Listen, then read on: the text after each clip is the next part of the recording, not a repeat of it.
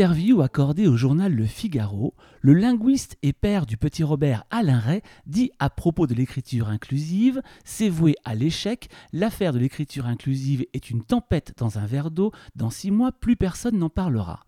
Pourtant, si la grammaire apprend à tous les enfants que le masculin l'emporte sur le féminin, il s'avère que la neutralité que le masculin est censé depuis tout temps exprimer dans le langage ne serait pas si impartiale que ça et aurait même une forte tendance à rendre notre cerveau, si ce n'est sexiste, pour le moins arbitraire, ignorant le plus souvent les femmes et les personnes ne se reconnaissant ni hommes ni femmes.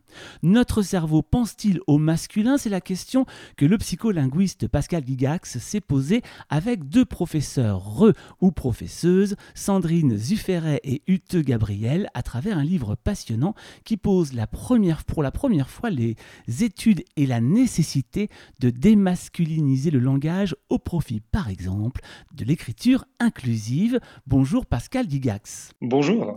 Alors vous dirigez une étude de psycholinguiste à l'université de Fribourg en Suisse. C'est une notion plutôt nouvelle que de s'intéresser à la psychologie du langage? Non, non, pas du tout. Euh, c'est peut peut-être euh, euh, historiquement, je pense que les milieux anglo-saxons se sont euh, les premiers intéressés à ce lien entre langage et pensée. Mais euh, c'est pas nouveau puisqu'on on voit les travaux des anthropologues états-uniens, Edward Sapir et Benjamin Leavenworth déjà au début du XXe siècle. Donc, et, et, même dans George Orwell qui était fasciné par par ce lien entre langage et pensée. Euh, dans 1984, euh, reprend cette idée, euh, les idées d'Edouard Sapir dans sa langue, langue, dans son livre. Est-ce qu'on peut dire qu'à la base du débat sur l'écriture inclusive, il y a l'androcentrisme? C'est un mot que vous utilisez très très souvent dans votre livre. Et d'abord, qu'est-ce que c'est que l'androcentrisme? Alors l'androcentrisme se réfère assez simplement au fait que toute notre société tourne autour des hommes, est construite autour des hommes, est pensée autour des hommes. Et puis, euh, les corollaires peut-être de cet androcentrisme ou, les causes, je ne sais pas, sont le, le, le, patriarcat, le sexisme, la misogynie, etc. Ce qui est important dans, l'androcentrisme, c'est de, se rendre compte de cet androcentrisme. Par exemple, euh, regardez les habits. Quand on parle d'un habit neutre, euh, et même quand on parle d'un habit androgyne qui ne devrait pas être identifié à un genre, pourtant l'habit euh, neutre, c'est l'habit masculin en fait. C'est le t-shirt, le, pantalon et, les, et les chaussures et les baskets. Et, ce qui est intéressant, c'est que le langage n'y a pas échappé à cet androcentrisme, le fait qu'on construit euh, la langue autour du masculin. Et non seulement le langage n'y échappe pas, mais notre propos à nous, c'est de dire, mais le langage le nourrit même. Donc en fait, ce, prisme masculin, ces lunettes euh, qui nous font voir le monde euh, autour des hommes, le langage y participe de manière très active. Alors avant de parler de cette nourriture qu'apporte le langage, justement, vous dites que notre langage va initier notre perception au monde, la possibilité de l'étendue de notre vocabulaire est donc en lien avec notre perception du monde. D'ailleurs, vous parlez de 1984 tout à l'heure. Dans ce livre, dans ce langage, le mot liberté n'existe pas. Est-ce que ça signifie que certaines choses nous seraient imperceptibles ou inexplicables car il n'existe pas de mots pour les décrire? Alors ça, c'était euh, l'idée d'Edouard Sapir, hein, le, premier qui a vraiment euh, documenté cette idée. Disons que son idée était euh, un peu trop forte. Je pense qu'on on en a beaucoup discuté, on en discute encore beaucoup, et je pense que finalement, c'est peut-être mieux de penser euh, au langage comme étant un système attentionnel. C'est-à-dire que le langage a un nombre limité d'options pour nous parler d'un monde illimité. Et du coup, le langage va invariablement attirer notre attention vers certaines propriétés du monde qui sont pas forcément pertinentes. Et ce lien-là, c'est peut-être le lien euh, qu'il faut essayer de retenir. Alors justement, pour qu'on comprenne bien euh, concrètement, il y a un exemple dont vous parlez dans votre livre, je trouve qu'il est très parlant, c'est l'histoire de la petite pièce de Zloty. Bien sûr, bien sûr. En fait, euh, avec mon collègue Mira Opachowski euh, de, de l'université de Sopot à Gdansk, en Pologne, on a fait une petite étude dans laquelle on s'approche de, de, personnes qui travaillent à la bibliothèque et on leur dit euh, écoutez, nous, nous venons de fêter les 10 ans du département euh, et vous venez d'être tiré au sort, vous avez gagné 2 francs. Alors, euh, je dis 2 francs puisque nous, on utilise ça en Suisse. Et, euh, et du coup, euh, la moitié des personnes reçoivent la pièce sur, collée sur un petit bout de papier sur lequel c'est noté tiens, une pièce de 2 francs. Et l'autre moitié des personnes reçoivent, euh, la, même pièce, mais collée sur un bout de papier sur lequel est noté Tiens, une petite pièce de 2 francs. Et en fait, ce qui est intéressant, c'est qu'on revient trois minutes plus tard et on regarde à quel point les personnes sont contentes. Allant de 1, je suis pas du tout content, à 9, je suis très content. Et ce qu'on remarque, c'est que les personnes qui ont reçu la pièce sont plus contentes que les personnes qui ont reçu la petite pièce. Et en fait, ce qui est intéressant, c'est que euh, les personnes, après on leur demande, mais vous avez remarqué quelque chose d'étrange qui est noté, qu'est-ce que vous avez remarqué sur le, sur le billet? Et personne nous parle de ce mot petit. Pourtant, ce mot petit a attiré l'attention des personnes vers une propriété de la pièce qui ici n'est pas du tout pertinente, puisque que ce soit une pièce ou une petite pièce, ça reste toujours une pièce de 2 francs, une pièce que les personnes voient tous les jours et utilisent tous les jours. Et ce qui est aussi assez intéressant, c'est qu'on a même demandé euh, à la fin, et on n'en parle pas dans l'article, mais on a demandé aux personnes de dessiner la pièce euh, qu'elles ont reçue. Et en fait, on voit que la petite pièce est effectivement dessinée plus petite que la pièce mais on n'en parle pas dans l'article parce qu'en fait, les gens sont très mauvais pour euh, dessiner les pièces.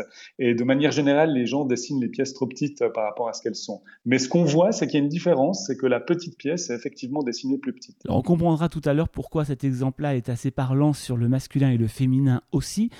En attendant, on entend tous à l'école cette fameuse phrase dans les cours de grammaire, le masculin l'emporte sur le féminin. Ce qui paraît, Pascal, vous allez nous le dire, anodin et sans aucun souci durant notre apprentissage de la langue. Pourtant, vous dites que pour le cerveau, ça va créer dans la lecture de nombreuses ambiguïtés et de nombreuses euh, difficultés de compréhension. Ben, en fait, il faut repartir à la base de la raison pour laquelle, finalement, cette forme masculine va complètement fasciner les psychologues comme moi d'ailleurs et d'autres personnes depuis euh, les années 1970. Et en fait, ce qui est intéressant dans cette forme, c'est qu'elle est, euh, par définition, elle est ambiguë. Alors, ambiguë, ça veut dire quoi? Ça veut simplement dire qu'il y a plusieurs sens. Alors, il y a un sens qu'on appelle le sens spécifique, c'est le sens qui dit que le masculin est utilisé pour parler d'un homme ou d'un garçon. On a ensuite un sens qu'on appelle le sens générique. Mais le sens générique, il est lui-même ambigu puisque le sens générique peut avoir un sens qu'on va dire neutre, par exemple pour un singulier, mais ce, ce, sens neutre, pour nous, en tant que psychologue, il est très très intéressant puisque on se pose la question, mais ça veut dire quoi en fait neutre? Ça veut dire une personne qui est peut-être euh, sur le continuum du genre euh, entre euh, la catégorie homme et la catégorie femme? Est-ce que c'est peut-être une personne dont on laisse un petit peu le contour parce qu'on ne sait pas si c'est une femme ou un homme? En fait, c'est assez compliqué. Et il y a encore un autre sens, qui est le sens mixte, qui lui-même a également plusieurs sens. Donc le sens mixte peut vouloir dire un homme, 50 femmes, euh, une femme, 50 hommes, mais peut aussi vouloir dire 50-50, 50%, 50%. Donc maintenant, dès le moment où on parle de ce principe de l'ambiguïté, notre cerveau, chaque fois qu'il rencontre un masculin, va devoir décider s'il s'agit d'un sens spécifique ou d'un des sens générique. Et ce qui est intéressant pour nous, en tout cas en psychologie, c'est que le cerveau va prendre cette décision. En fait, le cerveau gère très très mal l'ambiguïté. D'ailleurs, euh, si vous regardez un nuage suffisamment longtemps dans le ciel, vous allez, après quelques secondes, y voir apparaître une forme. Alors, je ne sais pas quelle forme vous allez y voir apparaître, mais vous allez avoir apparaître une forme parce que notre cerveau essaye de finalement construire un sens sur ce qui lui est présenté. Et c'est pour ça que la question qui se pose pour nous, qui s'est posée dès le départ euh, quand on commence à travailler là-dessus en 2004, c'est de dire, bah, tiens, spontanément, quel va être le sens qui va être prioritaire pour notre cerveau et, et, ce qui est intéressant ici de se, de se dire, c'est que notre cerveau, et c'est important de le dire, il est paresseux. Alors il est paresseux ou il a des limites cognitives qui fait que, vous voyez, si notre cerveau devait tout le temps tout traiter, se poser toutes les questions euh, comme je viens de le faire par rapport à ses sens, bah, ça, ça irait pas en fait, puisque le, le, cerveau n'a pas suffisamment de ressources pour le faire. Donc on va imaginer que le cerveau va finalement euh, rendre prioritaire quelque chose qui s'active de manière très rapide et qui, euh, qui prend peu de ressources. Et, euh, et à ce moment-là, nous, on commence euh, nos recherches sur euh, ce sujet pour savoir finalement quelle est cette priorité. Et alors, ce qui est intéressant, c'est que vous dites que jusqu'au XVIIe siècle, finalement, le masculin ne l'emportait pas systématiquement sur le féminin. C'était en fait l'élément le plus proche de l'accord ou celui qui exprimait le plus grand nombre qui donnait son genre. Alors, je prends comme exemple un exemple de votre livre Les garçons et les filles se sont promenés promener EES. Pourquoi cette règle a changé? Bon, là, je, vais reprendre simplement les propos d'Eliane Viano. Alors, il y en a d'autres aussi, mais euh, il a existé plusieurs vagues de masculinisation euh, de, de, la langue française, mais de l'anglais aussi. D'ailleurs, je vais vous en parler brièvement. Mais ce qui est intéressant de, voir, c'est que ces vagues de masculinisation, certaines vagues, typiquement la vague du XVIIe siècle, a été une vague qui a été un petit peu poussée par un contexte euh, très androcentré, très patriarcal et à la limite misogyne. Et on voit que jusqu'au XVIIe, il y a plusieurs règles de grammaire qui cohabitent. Alors la règle du masculin, euh, la règle de, proximité, où vous accordez au plus proche, dans l'exemple que vous avez donné, donc il y a plusieurs règles qui existent, et à ce moment-là, les grammairiens essayent de trouver, euh, d'homogénéiser finalement ces règles de, français, mais essayent également, et de manière pas du tout cachée en fait, de trouver une manière de montrer, euh, de véhiculer la supériorité du mâle sur la femelle. Et ça, c'est important ici. Donc l'accord masculin euh, devient l'accord par défaut, mais en fait de manière très prescriptive. Ce qui est important de dire, c'est qu'il y a des grammairiens à l'époque, au XVIIe, qui s'offusquent de ça, hein, qui disent euh, vous êtes en train de tuer euh, la langue. Donc ce, masculin va devenir euh, la valeur par défaut. Des termes également comme mairesse, poétesse, philosophesse, professeuse, une médecine. Ma fille utilise toujours ça. Je l'ai jamais corrigé quand elle était petite, puis elle allait chez sa médecine. Une médecine existe jusqu'au XVIIe. Alors bien sûr, pour une femme, c'est beaucoup plus difficile d'exercer ce métier. Hein. Depuis le XVe, les femmes n'ont pas accès à l'éducation supérieure. Mais l'Académie française, dans ses premières versions de dictionnaire, décide de retirer ces termes. Donc ça, c'est une chose. Par contre, évidemment, des termes de bas statut, euh, boulangère, il est toujours dans le dictionnaire. Donc on voit ici qu'il y a vraiment un élan qui correspond finalement à une, société euh, très androcentrée et très patriarcale. Alors je voulais juste euh, quand même rapidement revenir sur l'anglais aussi, parce qu'il se passe la même chose en Angleterre. Jusqu'au 19e siècle, on utilise le they singulier. Donc quand on ne connaît pas le genre de la personne, on dit they were very happy pour dire que cette personne était très contente. Donc on l'utilise, on utilise le they que nous on connaît plutôt au pluriel, on l'utilise au singulier parce qu'on ne sait pas si c'est he or she. Et au XIXe siècle, les grammairiens euh, prescriptifs, euh, autant en Angleterre qu'aux États-Unis, décident de, le remplacer par le il générique, le he générique, euh, simplement parce que le, mâle est supérieur à la femelle. Et ce qui est intéressant, c'est qu'en anglais, le they singulier, depuis le début des années 2000, en fait, le they singulier est complètement revenu en force et il est revenu dans l'usage au point où il n'existe euh, plus de recherche sur le il générique euh, en anglais. Alors en 2017, 314 membres du corps professoral en France ont signé une pétition pour refuser la règle du masculin qui l'emporte sur le féminin. On en est où aujourd'hui? La règle, elle, devient intéressante dès le moment où on considère les, les règles alternatives. Alors par exemple ici, la règle de l'accord. Je pense que Ici, cette règle de, dominance prend tout son sens quand on réfléchit à l'accord du déterminant, de l'adjectif ou du participe passé. Donc, ces, personnes qui, euh, qui veulent remplacer cette règle vont la remplacer par une règle qui finalement n'a jamais disparu, qui est la règle de proximité. Donc, si vous euh, lisez, je ne sais pas, il y a pas beaucoup de gens ont lu euh, Le bon usage de Maurice Grévis. Pourtant, c'est le livre que, que tout le monde utilise à l'heure actuelle, que les livres de grammaire utilisent beaucoup encore, avec son qu'il a écrit d'abord seul, puis ensuite euh, euh, réédité avec son, beau-fils euh, André Bousse.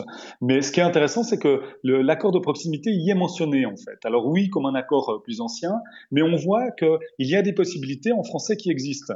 Et, quand je dis que cet accord n'a jamais disparu, c'est que je mets ma main en feu que vous-même, vous, l'utilisez aussi. Par exemple, si je vous dis certains étudiantes et étudiants, ça va vous paraître bizarre. Par mhm. contre, si je vous dis certaines étudiantes et étudiants, cette formulation vous paraît pas bizarre simplement parce que cet accord de proximité est un accord qui est tout à fait naturel. Alors ça, c'est en même temps ce que vous appelez aussi l'ordre de mention.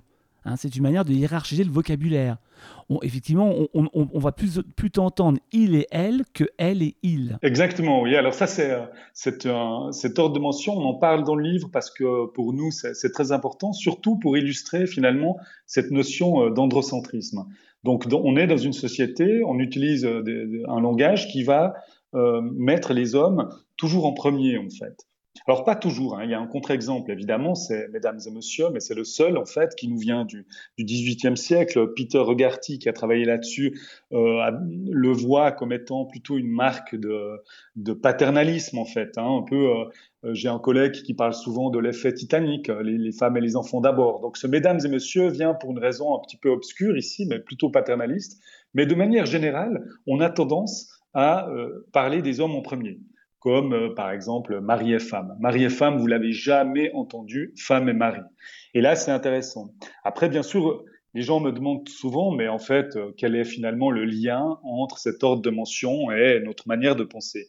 Et là, je donne toujours le même exemple. Je dis aux personnes, mais réfléchissez aux couples que vous connaissez autour de vous. Que, vous, que les couples soient euh, hétérosexuels ou homosexuels, ça change rien du tout. Réfléchissez simplement aux couples et votre manière de les nommer. Et en fait, c'est intéressant, c'est qu'on nomme en premier la personne qui nous est la plus proche, euh, qu'on a connue en premier, mais en tout cas, qui est plus importante, qui nous est plus importante.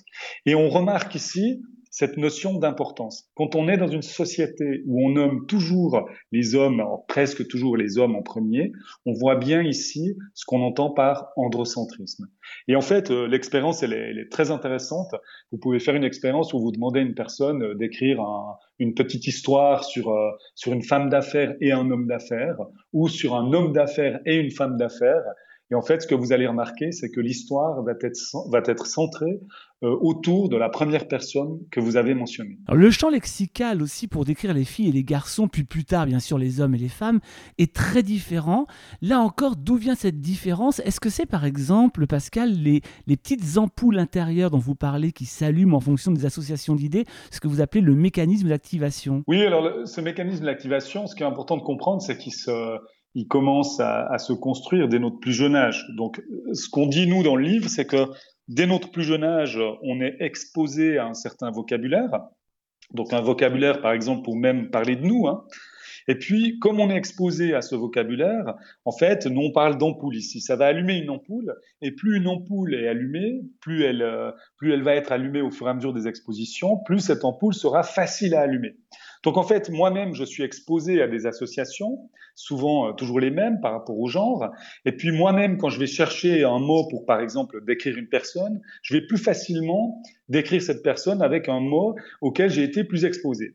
Et, ensuite, moi-même, je vais exposer les gens autour de moi à cette association. Alors, vous voyez, c'est une sorte de cercle vicieux qui fait qu'on continue d'utiliser euh, ces associations, alors que bah, dans pratiquement 99% euh, des cas, elles ne sont plus pertinentes. Et, et, dans le livre, on donne une, petite, une petite expérience à faire que, que j'ai pu faire moi avec ma fille quand elle était, quand elle était petite, quand elle avait à peu près euh, deux mois.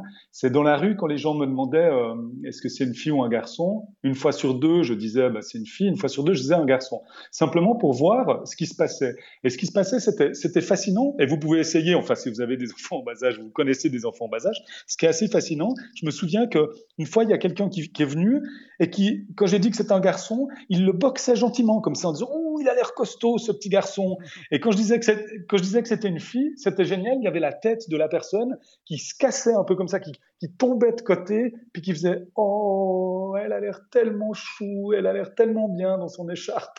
Et c'était drôle de, voir à ce moment-là, à deux mois, donc euh, pour ma fille, elle était exposée à ça, hein, évidemment, pour voir à quel point ces associations sont fortes, alors qu'on est en train de parler d'un même être, d'une même personne. J'en parle souvent aux journalistes parce que je trouve que dans les journaux, on a tendance à, à décrire euh, les personnes. Par exemple, on décrit très facilement les enfants d'une politicienne ou euh, on décrit une politicienne comme étant solaire. Par contre, on décrit jamais les enfants d'un politicien et, et on parle jamais d'un politicien solaire, même s'il est solaire. Et ça, c'est intéressant. Et moi, je dis toujours aux journalistes, bah, relisez votre texte, changez la personne, changez le genre de la personne euh, que vous décrivez et regardez si votre texte sonne un peu bizarre. Et si votre texte sonne un peu bizarre, c'est que vous avez écrit un texte genré. Et le mécanisme d'activation devient un peu plus complexe quand, par exemple, on veut parler de femmes boxeuses, où là, les mots pour les décrire vont être évidemment différent. Alors, ce qui est difficile par rapport à une femme boxeuse, c'est qu'il y a toute une série d'ampoules euh, qui s'allument et que vous devez éteindre. Et ça, ça prend énormément de ressources. Donc, vous devez, il y a des, des ampoules qui s'allument, vous devez les éteindre. Et finalement, ce qu'on remarque même parfois, c'est que Certaines personnes vont même allumer des ampoules qui leur permettent de, de simplifier la chose, de dire bon ben elle est anormale, c'est quelqu'un qui est, qui, est, qui est, pas du tout dans le, dans le cadre, etc. Pour, pour leur permettre d'évoluer sans devoir finalement questionner leurs propres ampoules. Et ça c'est assez intéressant. Mais ce qui, ce qui est important de comprendre dans ces moments-là, c'est qu'il y a vraiment un mécanisme qui prend euh, des ressources euh, parce qu'on doit non seulement éteindre certaines ampoules qui sont, ampoules qui sont activées.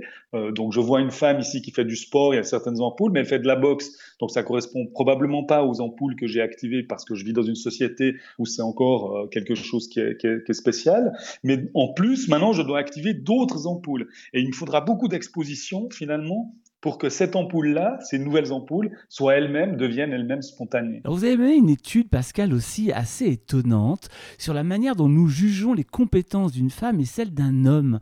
Cette étude portait sur des tours de magie et le résultat est stupéfiant.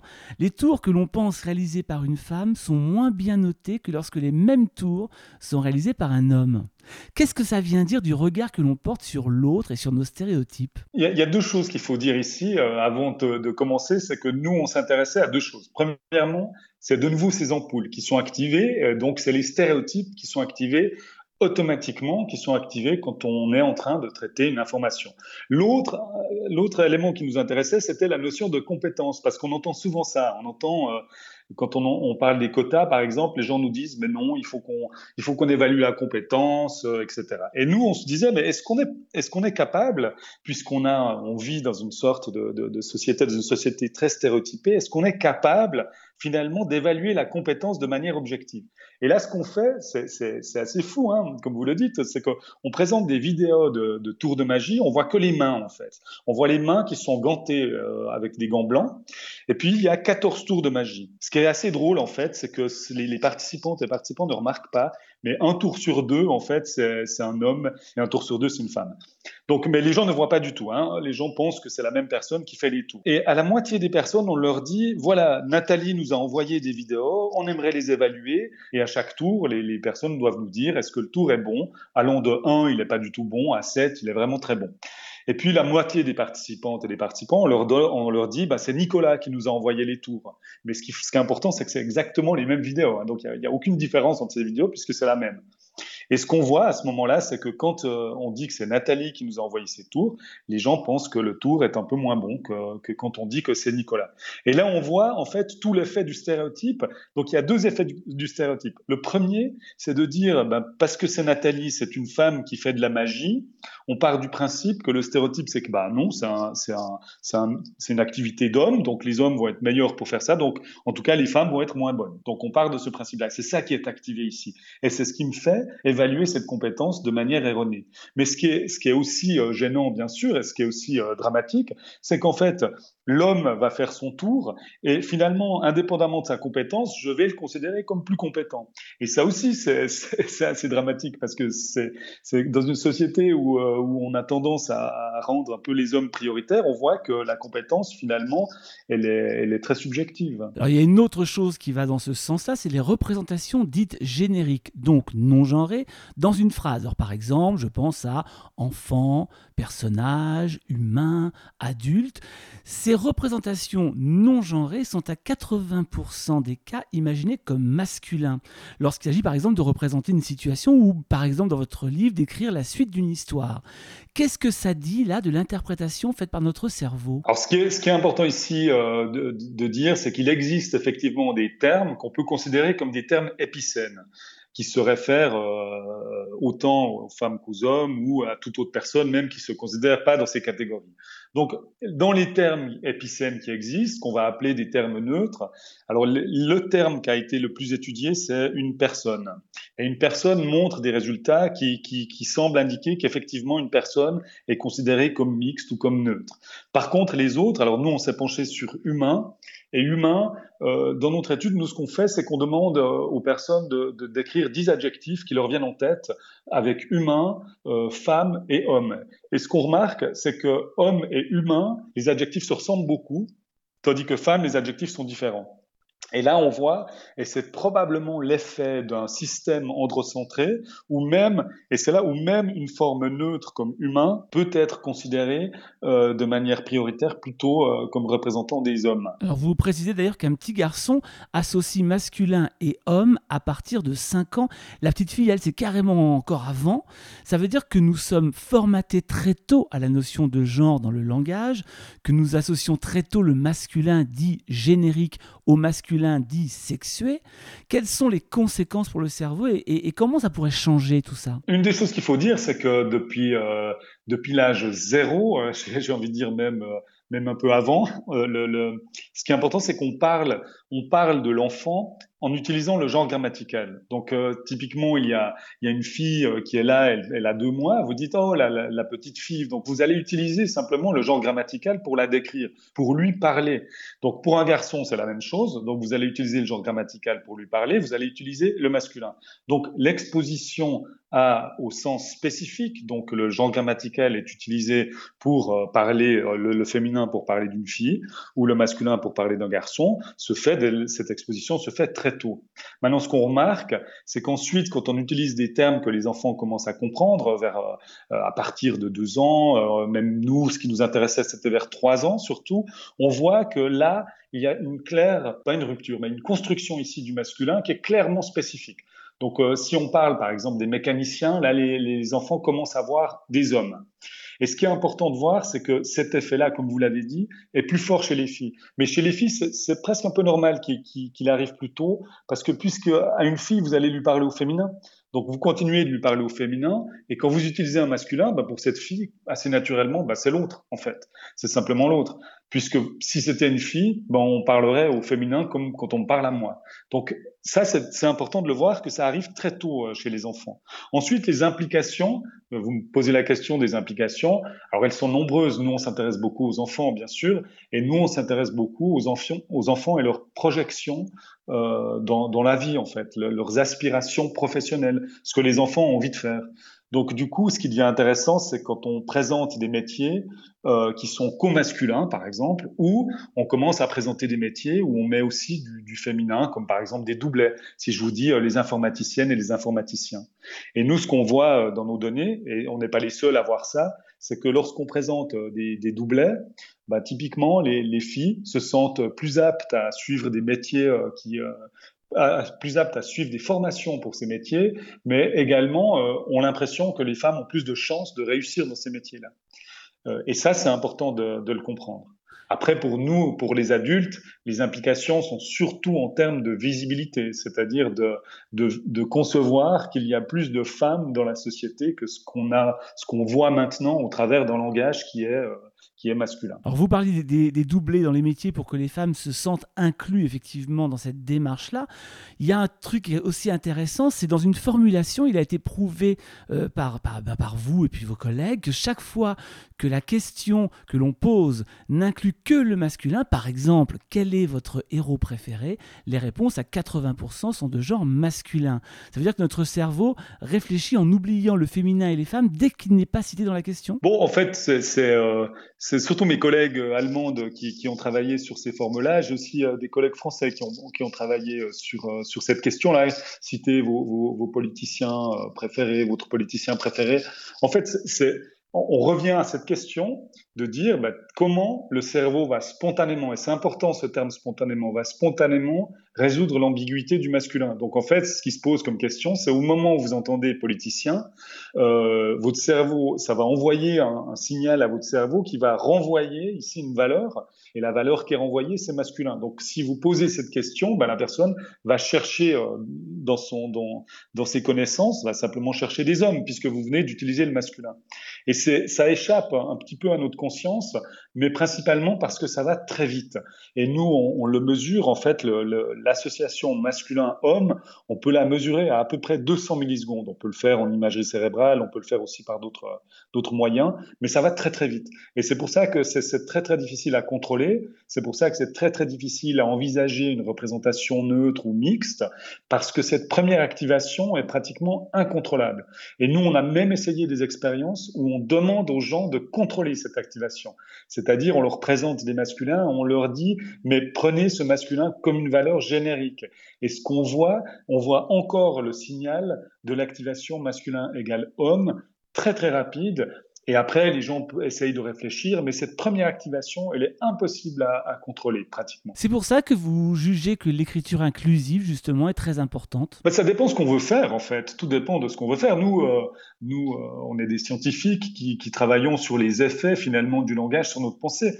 Donc, si, je, je dis parfois en plaisantant, mais, mais si, euh, si le monde androcentré, patriarcal vous plaît, et que vous pensez que c'est un système qui fonctionne très bien et puis qu'on aimerait garder euh, ces, hiérarchies de, pouvoir entre femmes et hommes, si ce monde-là vous plaît, bah, continuez d'utiliser le masculin. En fait, c'est pas, il n'y a, pas mille, euh, mille manières de faire. Par contre, si ce monde-là, ce prisme androcentré vous déplaît, euh, donc il y, a, il y, a, plusieurs choses à faire, mais une chose, la première chose à envisager, c'est déjà de démasculiniser. Donc c'est déjà de, de, de, réfléchir au fait qu'on a eu ces vagues de masculinisation, et maintenant qu'on va sortir de l'utilisation du masculin par défaut. Ce qui est important pour moi, c'est vraiment, euh, quand on me pose cette question, c'est de dire, mais ça dépend ce que vous voulez faire. Vous voyez que si, si quelqu'un me dit, euh, ben moi j'écris des livres et je, je, je peux pas en fait parce que moi je vais continuer d'utiliser le masculin, bah, je dis bah continuez, mais, mais sachez simplement que nous, en tant que scientifiques, on vous dit que, que ce masculin va générer, va nourrir un prisme androcentré et masculin. Donc, voilà, c'est, nous, on vous dit simplement le résultat de ce que, ce que ça va engendrer. Après, ce résultat, avoir, moi, les insultes que j'ai reçues euh, après la, publication du livre, je me dis qu'il y a certaines personnes qui, euh, qui, aimeraient garder hein, ce système et qui trouvent même que ce système est assez juste. Pour vous dire que j'ai des collègues dans leurs données, on voit qu'il y a même des personnes qui pensent que c'est tout à fait normal qu'il y ait des personnes supérieures à d'autres. Donc voilà, tout ça pour dire, pour répondre, bah, ça dépend de ce que vous voulez, vous voulez faire. Pascal, est-ce que la grammaire est le dernier bastion de la supériorité de l'homme dans, le genre, dans la guerre des genres? Non, pas du tout. Non, non, non, pas du tout. Donc en fait, ce qui est important aussi de, considérer, vous voyez, c'est que, c'est que le, le, langage ne va pas révolutionner à lui seul euh, toutes les inégalités. Mais j'ai envie de dire, l'égalité salariale non plus ne va pas résoudre toutes les inégalités dans le monde euh, entre, femmes et hommes. Donc ce qui est important de, de voir, c'est qu'il y a un réseau de, de comportements. Le langage est un comportement, il y en a d'autres, mais il faut absolument euh, travailler, si on souhaite l'égalité, encore une fois, hein, si on souhaite l'égalité, ou la diversité même, euh, on peut travailler sur ces différents niveaux. Le langage est un niveau euh, qui, est, assez concret finalement, et c'est peut-être pour ça que ça dérange beaucoup de, gens, parce que c'est une pratique quotidienne. Mais disons que c'est quelque chose de très accessible, tout le monde peut le faire. Mais il y a d'autres choses hein, encore. Mais vous voyez, je donne souvent l'exemple d'une de, séance de travail. Imaginez, vous êtes dans une séance de travail. Vous êtes un homme comme moi, vous êtes dans cette séance, vous avez été éduqué, euh, parce, dans votre éducation, on vous a bien fait comprendre, euh, peut-être de manière implicite, que vous êtes un garçon, vous êtes un homme, donc vous pouvez parler, vous prenez plus de place, etc. Ce qui, ça, ce qui arrive souvent dans les séances de travail, c'est que les hommes prennent, prennent beaucoup de place. Maintenant, imaginez, moi, je me dis dans une séance, je me dis non, Pascal, tu vas te taire, tu vas te taire parce que tu parles trop, parce que typiquement dans une société androcentrée, les hommes parlent trop. Alors je me tais. Et ma collègue qui est juste à côté, elle, bah, ça lui donne de la place. Elle a de la place, tout à coup, elle peut euh, exprimer une idée. Cette collègue, elle rentre à la maison, euh, elle a eu de la place, maintenant elle rentre à la maison, elle, a déjà, elle est contente parce qu'elle a enfin pu s'exprimer. Et, demain, elle revient, elle a d'autres idées parce qu'elle se dit maintenant, euh, bah, j'ai pu m'exprimer, donc je vais continuer. Et vous voyez, il y a une, une, estime de soi qui va, qui va augmenter pour cette personne, et ça va, ça va simplement euh, générer plusieurs mécanismes que j'appelle un peu des battements d'ailes de papillon. Mais a priori, quand euh, je dis à quelqu'un, ben, la prochaine séance que tu vas faire, euh, tais-toi un petit peu, à, à, mon, à mon copain, par exemple, un homme, je lui dis, tais-toi un petit peu, mais lui, il peut me dire, mais ça va pas révolutionner l'égalité dans le monde. Ben, je dirais non, mais par contre, en termes de battements d'ailes de papillon, on commence quand même à faire quelque chose qui devient intéressant. Alors aujourd'hui, justement, on parle de plus en plus de l'écriture inclusive, c'est la base de ce livre d'ailleurs, que vous nommez d'ailleurs vous plus volontiers le langage non exclusif. Comment est-ce qu'on peut définir cette, cette, écriture inclusive pour ceux qui n'en ont jamais entendu parler? Alors ce qui est important de, de dire, de il faut revenir sur cette notion de démasculinisation. Donc tous les outils d'écriture inclusive sont des outils de formulation qui visent à sortir de l'utilisation du masculin comme valeur par défaut, comme valeur qui l'emporte, etc. Donc après, dans les outils euh, d'écriture inclusive, moi, je, je, les sépare souvent, enfin nous, on les sépare en deux catégories principales, des outils de neutralisation et des outils de reféminisation. Donc les outils de neutralisation euh, sont les outils qui visent finalement à ne pas expliciter le genre quand celui-ci n'est pas pertinent. Alors vous voyez par exemple sur un site, vous avez euh, les étudiantes euh, et étudiants qui souhaitent s'inscrire, donc là j'utilise un doublet, ou bien vous dites les étudiants qui souhaitent s'inscrire, euh, cliquez ici. Eh bien, en fait, vous pouvez dire, si vous souhaitez vous inscrire, euh, cliquez ici. Donc, c'est ce qui s'appelle l'adressage direct. Et ça, c'est une forme de neutralisation. On sort de, du, du, du, masculin, on s'adresse directement aux personnes. Alors, dans les outils de neutralisation, il en existe d'autres. Hein. Par exemple, le, le, terme épicène, les termes épicènes, donc comme, comme personne dont on a parlé avant. Ou bien la substitution de l'individu par le groupe. Au lieu de parler de la directrice, du directeur, on parle de la direction. Alors, ce qu'il faut bien comprendre, c'est que ça change le sens. Hein. Et ce qui est important, c'est qu'il faut vraiment se poser la question, si on souhaite utiliser cet outil-là, c'est de dire est-ce que ce changement de sens pose un problème dans mon texte, dans mon discours. Et ça, il faut vraiment euh, réfléchir à ça. Les autres outils, euh, qui sont les outils qu'on a faussement appelés les outils de féminisation, puisqu'on ne parle pas du tout de féminisation, puisque les termes dont on parle ont déjà existé, donc c'est la reféminisation. Donc dans les outils de reféminisation, bah, simplement, on explicite le fait qu'il y a également des femmes dans la société, dans les groupes, etc. Donc on va utiliser des formes comme les doublets, ou euh, qui ont existé pendant très longtemps d'ailleurs, où on exprime, par exemple, exemple les poétesses et les poètes, les professeuses et les professeurs. Donc là, l'ordre de mention va être important à mon avis, mais on explicite simplement le fait qu'il y a aussi des femmes dans ce groupe. Et cette forme-là de doublet est la forme qui a été la plus étudiée en psycholinguistique et qui a montré le plus d'effets en termes de visibilité des femmes dans la société. Il existe une dernière forme, et j'insiste sur le fait qu'elle est minoritaire, euh, et surtout quand euh, je parle pour, plutôt à des personnes qui habitent en France. Il existe une dernière forme, c'est la forme contractée des doublets.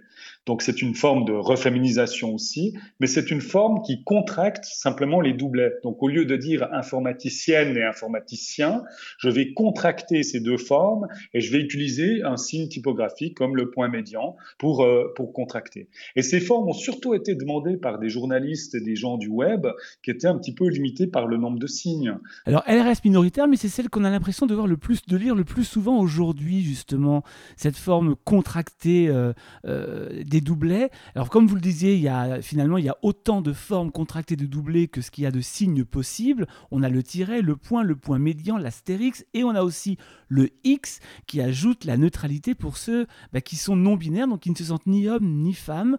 Alors tout ça finalement, est-ce que ça rend pas l'écriture très complexe? Bon, il y, a, plusieurs choses à dire maintenant par rapport à cette, complexité ici. Donc encore une fois, hein, il, existe, il existe à l'heure actuelle aucune donnée finalement sur la complexité que génèrent ces formes contractées.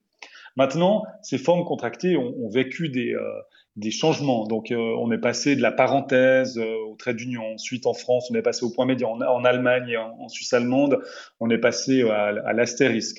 Donc, il y a vraiment des changements qui sont apparus dans l'usage. On voit aussi le X qui apparaît pour marquer la non-binarité. Ce qui est important de dire, c'est que oui, c'est un signe typographique qui se dit pas à l'oral. Mais j'ai envie de dire, vous voyez, ici nous en, Suisse, mais comme vous en France à l'époque, vous disiez, on, on, lisait 300 FR trait d'union euh, et 300 FR trait d'union. Moi, je l'ai jamais dit comme ça. Moi, j'ai dit 300 francs. Donc, quand je vois FR trait d'union, je dis francs en fait. Quand je vois M Gigax, par exemple, je lis Monsieur Gigax, en fait. Je lis pas M. Gigax. Donc, en fait, on a déjà l'habitude de transformer des signes typographiques en quelque chose qui se dit à l'oral. Alors, euh, on pourrait me dire, bon, mais les logiciels euh, ne, ne, le font pas pour les personnes en difficulté de, qui ont des difficultés de lecture. Moi, je me dis, et c'est un exemple que je reprends de, de, de Raphaël Haddad, c'est si à l'heure actuelle on envoie un robot sur Mars qu'on arrive à commander euh, euh, depuis euh, depuis un, bureau ici sur Terre, et puis sur Mars, ce robot arrive à récolter des échantillons qui seront renvoyés ensuite sur la Terre, je me dis que faire un logiciel qui lit étudiant point E qui lit étudiante à étudiant, ça me paraît pas être une technologie hallucinante finalement. Quoi. Alors, ça, c'est une chose. Après, quand on parle de complexité, euh, souvent on, nous on, rétorque à cette forme contractée que, que ah, il y a, beaucoup de complexité euh, dans la langue française, mais j'ai envie de dire, mais c'est incroyable. Regardez euh, le, le son S, il y a 12 manières de l'écrire en français. Quoi. Quand vous lisez oiseau, il n'y a aucune lettre qui se prononce de la même manière qu'elle se prononce individuellement. Donc moi j'ai envie de dire, en termes de complexité, euh, monsieur euh, qui s'écrit qui M-O-N, euh, l'accord, les, les, règles grammaticales qui ont finalement été imposées pour des raisons arbitraires, j'ai envie de dire ces, ces, ces aspects-là sont bien plus compliqués à mon avis que étudiant.e. Alors moi je veux bien qu'on discute de la problématique de ce point médian, puisqu'en toute façon, en termes d'écriture inclusive, on n'est pas obligé de l'utiliser. Mais où ce que, je suis un peu euh, surpris, c'est qu'en fait, quand on propose des réformes orthographiques pour clarifier la langue et pour peut-être euh, permettre à des personnes euh, qui ont des difficultés de lecture de, pouvoir évoluer de manière plus sereine, bah là, il y a des montées de, boucliers par les mêmes personnes qui, à l'heure actuelle, nous semblent vouloir protéger les personnes dyslexiques. Donc, en fait, il y a une sorte de, paradoxe ici que, que je trouve finalement quand même assez fascinant. Et puis, il y a une troisième catégorie qu'on a, qu'on a évoquée ensemble, mais dont on parle de plus en plus, sont les personnes qui ne se considèrent ni hommes ni femmes, qu'on appelle les non-binaires. C'est pas très joli, mais c'est comme ça qu'on dit. Euh, et dans l'écriture inclusive, on va retrouver aussi une écriture qui s'adresse à eux. Et le pronom neutre, euh, donc il y a il et elle, et pour les non-binaires, on va écrire IEL, I-E-L. Mais comment est-ce qu'on va repérer à quel moment et dans quel cadre il faudra écrire il, elle ou Yel? Il n'y a pas de il faudra. Hein. En toute façon, il n'y a pas. Pour nous, euh, ce qui est intéressant, c'est de dire bah, bah, quels vont être les usages par rapport à ça. D'ailleurs, euh, IEL est une sorte de fusion entre il et elle qu'on voit, euh, qu'on voit sur les sites par, par, rapport à certaines communautés, typiquement des communautés LGBTQI+, mais on voit également AL, qui, à mon avis, est en train également d'être utilisé de plus en plus. Maintenant, ce qui est important ici de dire, c'est est-ce que ces néologismes finalement vont, euh, résister au temps, vont résister à l'usage? Je ne sais pas moi. Je, prends l'exemple suédois parce que c'est le seul qu'on a à disposition pour le tester. C'est que en 2012, un livre pour enfants est écrit euh, par un, auteur et une illustratrice, et dans ce livre, il y a un petit personnage dont on ne connaît pas le genre. Et puis le, le pronom qui est utilisé pour euh, ce personnage, c'est un pronom qui n'existe pas. En suédois, c'est hen. Alors en suédois, pour dire il, on dit han, et pour dire elle, on dit hon. Et euh, ce, cette, cette, cet auteur et cette illustratrice utilisent hen. Et là, ça crée vraiment un, tollé. Hein. Vraiment, il y a une discussion très forte en Suède. Euh, les gens détestent cette forme-là, qui pourtant est utilisée de manière, alors je vais dire neutre, parce que parce qu'elle n'est pas encore comprise vraiment de manière non binaire, mais elle est utilisée en tout cas de manière neutre. Et ce qu'on voit en, en Suède, et ça a été documenté euh, par une collègue, on voit que jusqu'en 2015, euh, l'appréciation de hen augmente. C'est que les gens, plus hen est utilisé, plus les gens l'apprécient. Et, et, on voit qu'en 2017, l'institution suédoise qui légifère sur la langue décide de, de l'accepter en fait comme le troisième pronom. Et en suédois maintenant, il y a trois pronoms han, hen et hon, même que hen, pour l'instant, et ça c'est important par rapport à votre question, il est pour l'instant surtout considéré comme une forme neutre et pas encore comme une forme non binaire qui explicite une personne non binaire. Est-ce que là, cette forme d'écriture inclusive, finalement, n'a pas aussi ses limites? Alors je pense par exemple au domaine de la poésie ou encore des écritures artistiques. Bon, le, le Là, vous touchez à un point qui est, euh, euh, peut-être l'esthétisme, où euh, il y, a vraiment une beauté de, la langue. Et, et, et, la seule réponse que je peux vous donner en tant que scientifique, c'est les deux exemples que j'ai, c'est sénatrice et compositrice, qui ont été très très discutés dans les années 1900. 80, 1980, sur euh, sur le fait que ces, ces termes étaient moches, étaient moches, et puis c'est pas possible, on peut jamais, on pourra jamais dire sénatrice, on pourra jamais dire compositrice, et finalement à l'heure actuelle, personne vous dira que ces termes sont spéciaux. Et, et, c'est juste, j'utilise cet exemple parce que finalement c'est l'habitude qui, qui dit si quelque chose est beau ou quelque chose est moche. Alors après, moi j'ai l'impression que le français a déjà les outils nécessaires pour une écriture inclusive, et le français a été euh, plus inclusif inclusif. Hein, la langue elle-même a été plus inclusive euh, pendant longtemps. Donc du coup, je ne pense pas que ça, ça, va poser un problème. C'est un, un, problème d'habitude finalement, et que euh, avec avec l'habitude, c'est à mon avis plus un problème. Vous m'avez confié que ce livre avait provoqué pas mal de débats et de critiques négatives de gens qui ne l'ont même pas lu d'ailleurs. Vous disiez pourquoi l'écriture inclusive provoque justement autant de débats et même de colère parfois? Bon, dans le livre, on a un chapitre qui, qui essaye de toucher un peu à, à cette question, à ces raisons. Et euh, d'ailleurs, le chapitre s'appelle euh, Pourquoi tant de haine? Et je me souviens, le, le, le, relecteur de notre livre nous avait dit Ah, mais c'est un, peu, euh, c'est un peu fort haine quand même. Et puis, un mois après l'apparition du livre, il m'a, il m'a téléphoné en me disant Ah, ben, je comprends maintenant, je comprends mieux en fait. Mais, en fait, ce qui est intéressant, c'est que, c'est que, bon, il y a une partie qui a été étudiée. Donc, une la partie qui a été étudiée, c'est typiquement le conservatisme, le sexisme et la croyance qu'on vit dans une société juste. Donc plus les scores sont élevés dans ces trois euh, domaines, plus les gens sont euh, réticents à l'écriture inclusive. Maintenant, ce que je peux dire moi d'expérience, et pour l'instant on a quelques projets euh, là-dessus, c'est que c'est quand même une pratique quotidienne. On peut pas tellement s'en détourner finalement. Et ça, c'est intéressant parce que vous voyez, si, si vous-même vous dites, moi je suis pour l'égalité salariale, évidemment, vous êtes pour l'égalité salariale. Enfin, je dis évidemment, normalement, en fait, vous êtes pour l'égalité salariale, mais ça, ça, va vous demander relativement peu d'efforts dans votre vie de tous les jours. Vous, vous me dites, oui, je suis pour l'égalité, mais à moins euh, qu'on aille ensemble euh, à votre direction et qu'on leur demande, aux ressources humaines, qu'on leur demande de baisser votre salaire pour que votre collègue euh, soit compensé, bah, ça vous demande pas quelque chose de très concret. Et là, on voit que le langage c'est vraiment quelque chose de concret, d'accessible, et peut-être c'est pour ça qu'il y a autant de réticence. 50 ans de recherche hein, sur la démasculinisation, c'est très compliqué à dire. Ça sous-entend que le combat est plus compliqué qu'il n'y paraît, et au regard de l'histoire, vous rappelez que la langue française n'est pas une langue figée. Est-ce qu'on vit, Pascal Gigax, une de ces révolutions en ce moment? Moi, je, je, vous dirais non, et je pense que là, je, je, dirais aux personnes qui sont intéressées par ces questions d'aller lire le, le livre de Christophe Benzitoun, hein, qui veut la peau du français, qui lui voit plutôt euh, un, moment un peu dramatique euh, du, français, puisque la distance entre le français oral et le français écrit devient de plus en plus importante.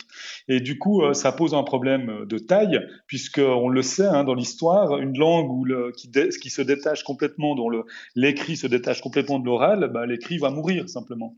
Et, et, dans le livre de Christophe Benzitoun, Benzitoun pardon, il en parle très bien justement de, de, de cet aspect-là. Et c'est pour ça que finalement la, la réflexion sur euh, l'écriture inclusive va également de pair avec une réflexion sur euh, certaines réformes orthographiques qui, qui, permettent de clarifier le français, qui permettent aussi peut-être de, de, de commencer à, à, réfléchir sur ces complexités euh, grammaticales et orthographiques du français. Et je dis bien réfléchir, hein, pas faire, on va pas imposer quelque chose, mais c'est bien d'y réfléchir par rapport à l'évolution qu'on souhaite du français. votre livre, euh, Pascal, a été édité aux éditions Le Robert. Je ne vous ai pas fait réagir à, à la citation, à la, phrase de Alain Ray dans l'interview au Figaro qui dit C'est voué à l'échec. L'affaire de l'écriture inclusive est une tempête dans un verre d'eau, dans six mois, plus personne n'en parlera. Alain Ray fait partie de votre maison d'édition. Oui, ah, ça c'est finalement assez comique. Hein. Alors le, bah pour vous dire en fait, euh, et c'est important de comprendre en fait la démarche du Robert euh, par rapport à ce livre. Euh, Bérangère Boucher euh, vient me voir à Fribourg pour me demander de d'écrire un livre. Alors, elle, ne demande pas d'écrire un livre pour l'écriture inclusive ou contre l'écriture inclusive, pas du tout. Elle demande d'écrire un livre qui replace le débat finalement dans les données scientifiques qui existent.